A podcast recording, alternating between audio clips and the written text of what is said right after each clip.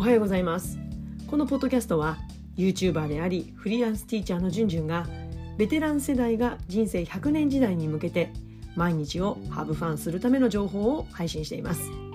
ポッドキャストではちょっと肩の力を抜いてその週にやったことや考えたこと気になることをお話ししていきます。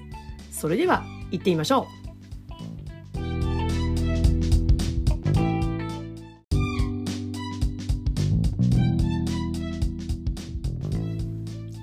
皆さんいかがお過ごしでしょうか？今日のテーマは不安感強めのこと話すときに私が意識していることについてお話をします。いやーこのね不安感強めの子に対して私過去めちゃめちゃ悩んできました。うーん。というのも私自身が不安感強めだったんですよね、まあ、子供時代もそういうところもありましたし、まあ、このね教員という仕事についてからもやっぱりね不安感強めの時代が長らく続いていました。まあ、そういったこともね、うん、理由の一つじゃないかなと思うんですけどもそのメンタルが落ちるということも、ね、原因の中の一つにあったんじゃないかななんて思ってます。まあ、全てじゃないですけどね。うん、でなんかねこう子どもたちの中にこの不安感強めの子たちがまあいるわけじゃないですか。でこの子たちってやっぱりこう叱られたらどうしようとかあとは忘れたらどうしようとかうんなんかとにかく失敗に対して過敏に不安を感じてしまう。うん、でもやっぱり失敗って私必要だと思うんですね、まあ、失敗するために学校に来てると言っても過言じゃないと思うんですけども。でその失敗経験をその価値に変えていくためにはそれをやっぱりこうリカバリーする体験も私必要だと思うんですよ。うん、だからなんかそこが自分の中でこうブレている時にいやこれ不安感強めに持ってしまう子たちになんか私が悪いことしてるのかなとか私が原因じゃないかなって悩むことがとても長かったです。でも最近いやそうじゃないんだなっていうことに気づいたんですね。それは私自身が不安感強めだからなんですね。つまり何かこう外から何か言われるとかいうことではなくて自分自身で不安を強めてしまう不安を作り出してしまうっていうことなんですよね。ある一つの現象が起きた時に、ね、それに対しての思考パターンってやっぱり人それぞれ違うわけじゃないですか。ねまあ、例えば子供がよく経験する忘れ物のいうことでもあやばいって思ってでちょっとごまかしちゃおうっていう風な思考パターンになることああどうしよう叱られたらどうしようっていう不安感強めの子もいるしあ先生に言っちゃおうとか友達に借りて済まそうとかっていう風になんか本当に反応って人それぞれだと思うんですよね。でも結構ね不安感強めの子の場合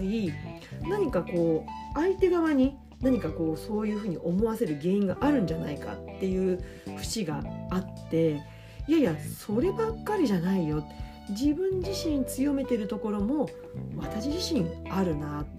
だからその何か一つの現象が起きた時に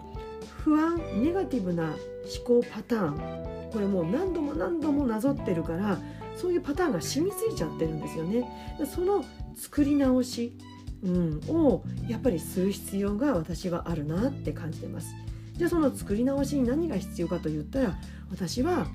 例えば忘れ物をしても大丈夫なんだよってこと。ただ忘れたからじゃあはいこれ貸してあげるねっていうこちらからじゃなくてやっぱり自分から活動する行動するアクションを起こすっていうことを自分自身で安心を作り出すっていう経験をしてほしいなって思うんです。だからこそそれを事前に伝える。忘れたらこうやって人に伝えたらいいよこうやって人に助けを求めたらいいんだよっていうことを、うん、パターンとして知っておくこと、うん、これが私は大人がしてあげられることなんじゃないかなって思ってます。うん、やっぱり失敗するために学校に来てるわけですからねうん、だからいつでもいつでも完璧じゃなくって社会の入り口の役割を担う学校や教室という場所で失敗をしてじゃあどうするかっていうこと。一歩勇気を振り絞って一歩前に出るっていうこれも貴重なね成長なチャレンジだと私は思うんですよね。うん、だからその凝り固まった不安感強めの思考パターンをちょっとこう溶かしてあげる。大丈夫なんだよ。こうやって言えば大丈夫。安心してね。でもこうやって一歩踏み出すことは少しずつ頑張っていこうね。っていうことで忘れ物をしたらこうやって言えばいいよってことをまず伝えてそしてもうワンアクション。それを実際に声に出して練習するっていうこと、まあ、これがあれば、ね、忘れましただからこうしますっていう時も練習だったら笑顔で言えるじゃないですか。そしたらもし本番ですよね。そうそういう時が来た時に「ほらこの間練習したから大丈夫だよって」言ってごらん。何々忘れました。だからとかってちょっとこうねあのリードしてあげたりしながらまたはやり方知ってる周りの子が「だからってこうやって言えばいいよ」っていうふうに応援してくれたりっていうなんかこう子どもたち同士がつながるきっかけになったり応援してあげるとかしてもらうきっかけになるんじゃないかなと思って私はこういう対応をしています。まあ、だからこの不安感強めのこと話す時に意識していることはその凝り固まった思考パターンを溶かすっていうそんなイメージだから練習するとか、うん、あらかじめ言い方を伝えてあげるとかっていうことを大切に意識しています。えー、今日は不安感強めのこと話す時に私が意識していることについてお話をしました、えー、今日の内容に関するご意見ご質問お待ちしています。それでは次回のポッドキャストまで。Let's have fun! バイバイ